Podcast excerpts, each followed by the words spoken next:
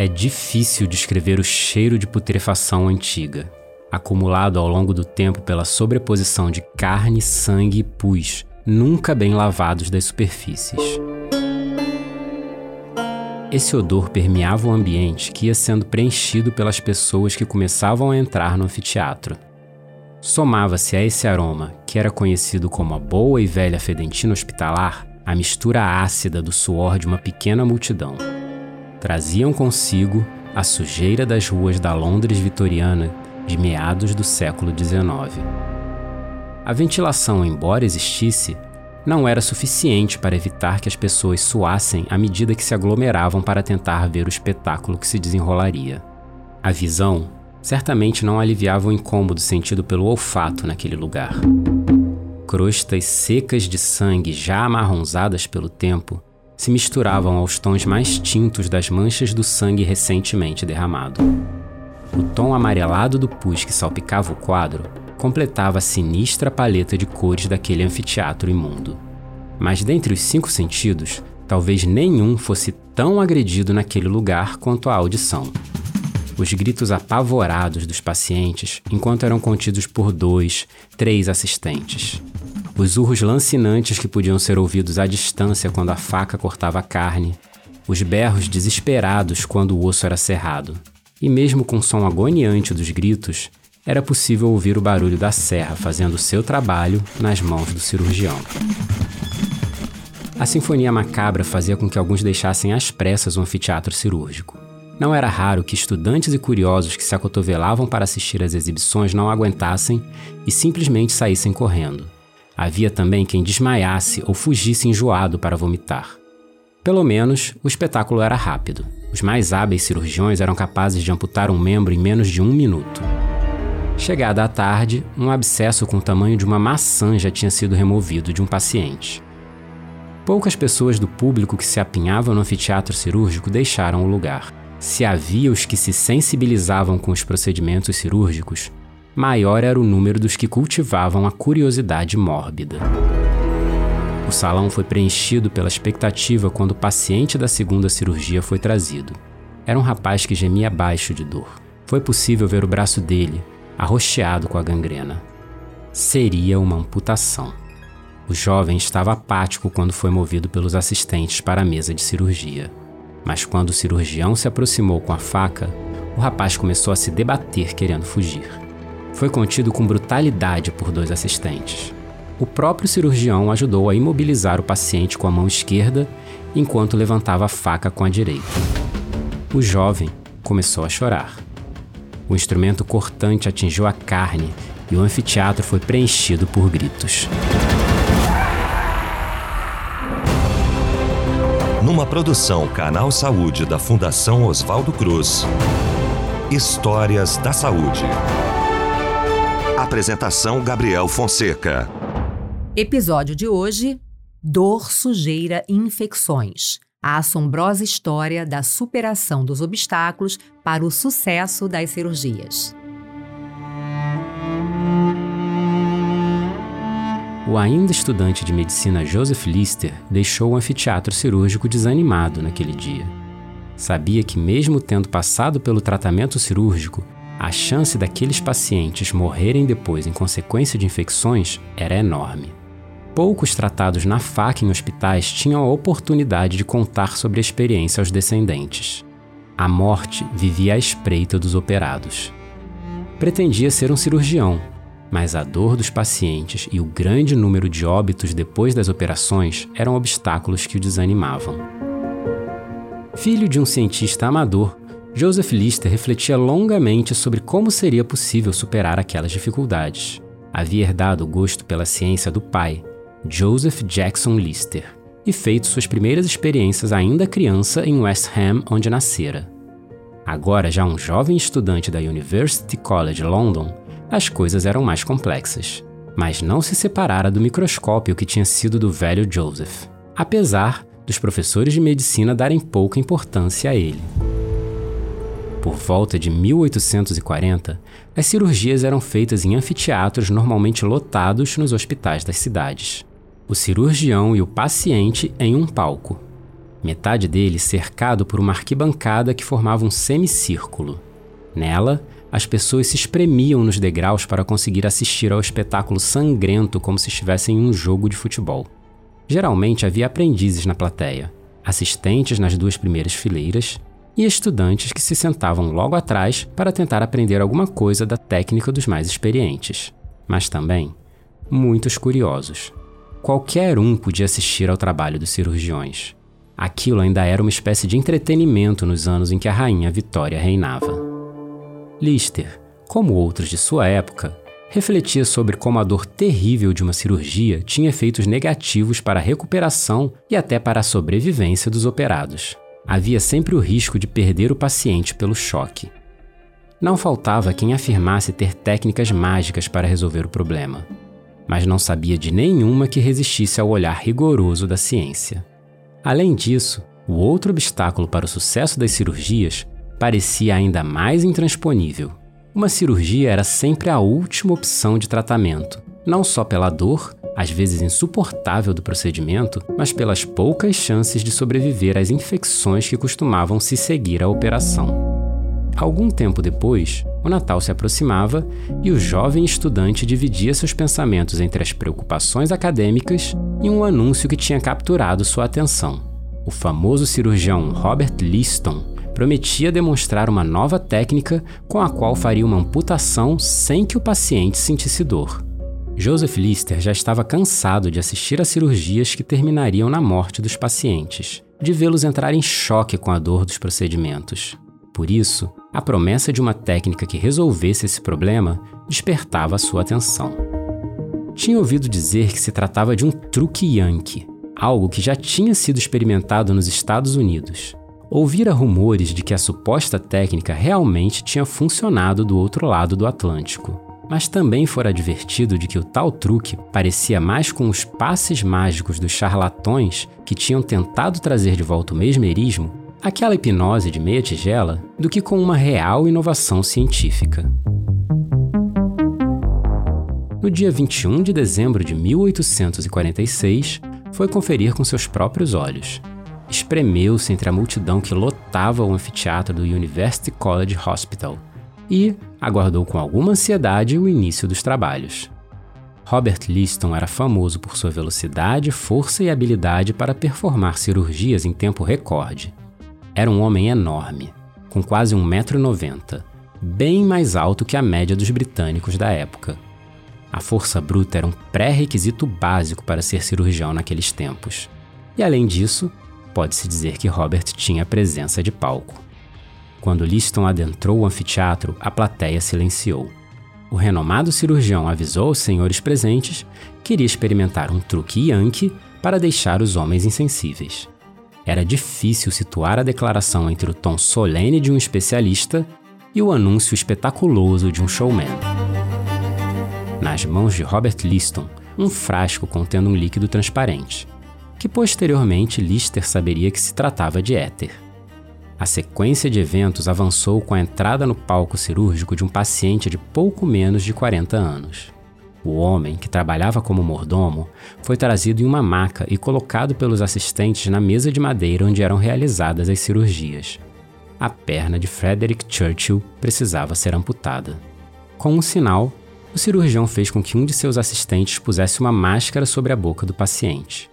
Em poucos minutos, Frederick dormia, e um lenço embebido em éter foi mantido sobre o rosto dele. Liston se voltou para a plateia e pediu, não sem uma pitada de vaidade, que marcassem o tempo. O som dos cliques dos relógios sendo tirados dos bolsos era mais um naipe dos instrumentos a compor a sinfonia do anfiteatro cirúrgico.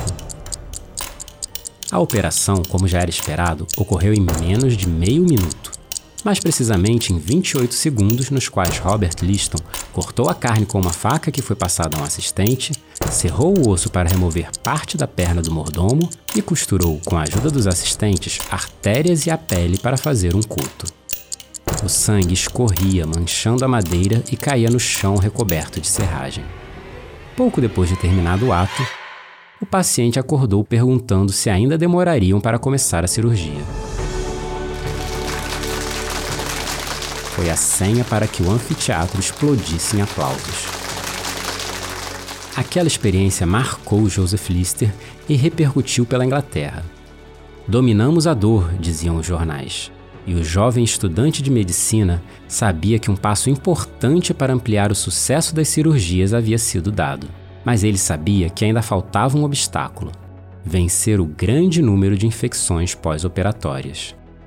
Anos mais tarde, depois de percalços que o levaram a chegar a desistir da medicina e depois voltar, Lister ainda buscava meios para reduzir a quantidade de infecções após as cirurgias. Já como médico cirurgião formado e professor da Universidade de Glasgow, na Escócia, Lister mergulhava nos trabalhos de outros cientistas em busca de caminhos. Foi quando se deparou com que seria um ponto de virada para o seu trabalho e para a história da medicina. Joseph Lister tomou conhecimento de um artigo publicado pelo químico francês Louis Pasteur, que tratava de algo que o britânico já intuía: a existência de micro-organismos que seriam responsáveis por contaminações.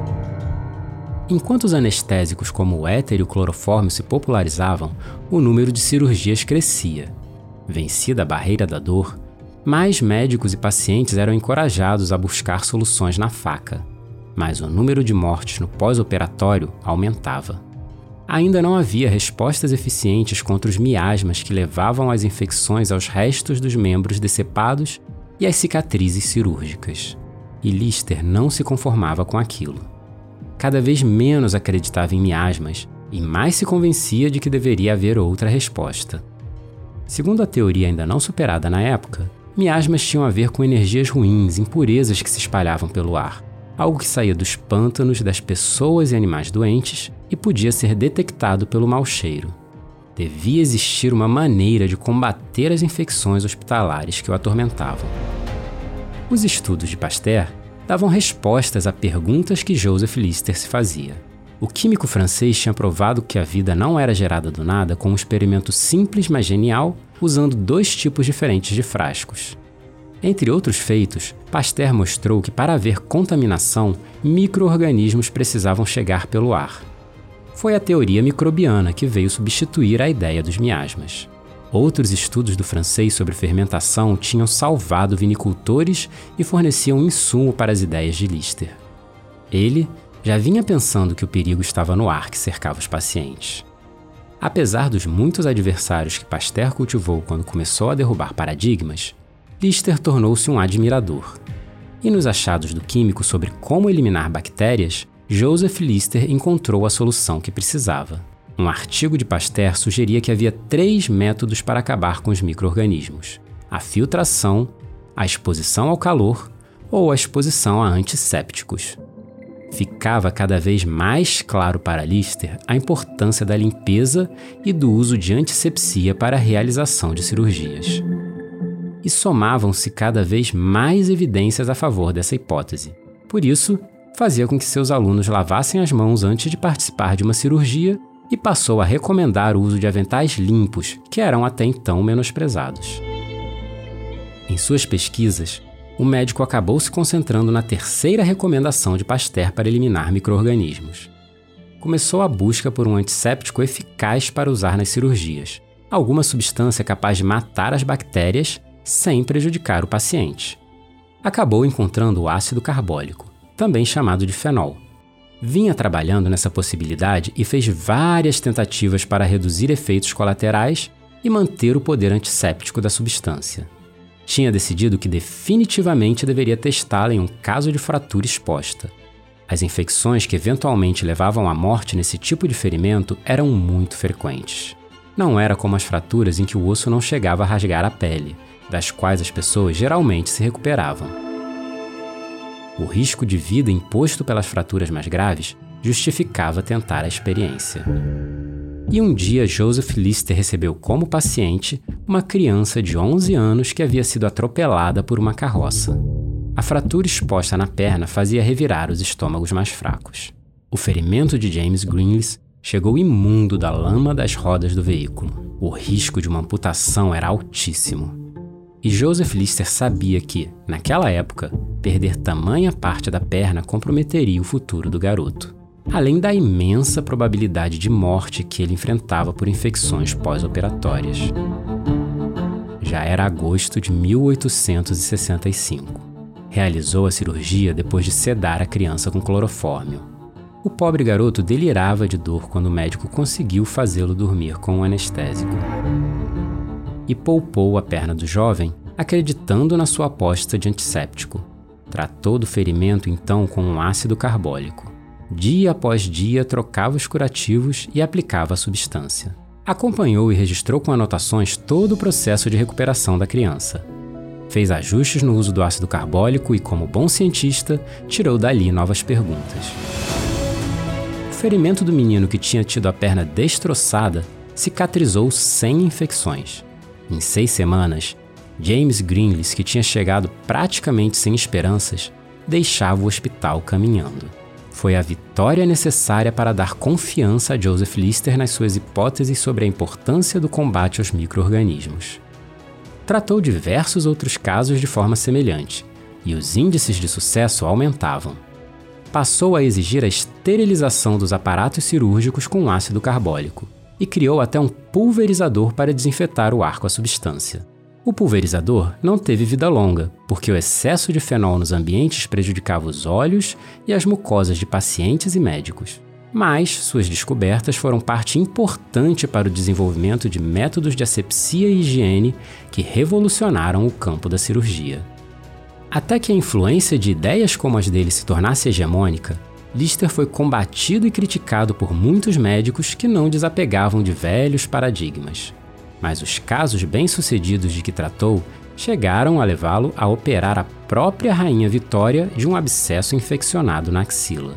Sua Majestade se recuperou bem da cirurgia e o feito ajudou Joseph Lister e seus métodos a ganharem popularidade, apesar da resistência de parte da classe médica.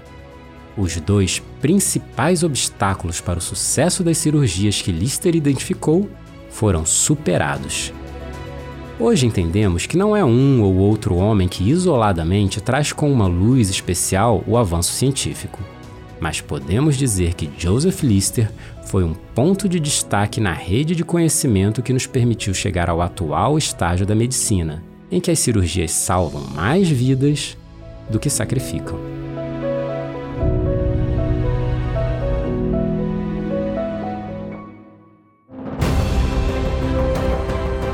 Eu sou Gabriel Fonseca e esse é o Histórias da Saúde, uma produção do canal Saúde da Fiocruz. Você ouviu o episódio Dor, Sujeira e Infecções a assombrosa história da superação dos obstáculos para o sucesso das cirurgias. A história narrada é uma livre adaptação ficcional inspirada por fatos históricos. Roteiro, apresentação, produção e pesquisa: Gabriel Fonseca. Direção de gravação, edição e finalização: Marcelo Louro. Arte: Marcelo Viana. Locução: Sérgio Gianotti e Ana Cristina Figueira. Coordenação Canal Saúde Podcasts: Gustavo Aldi.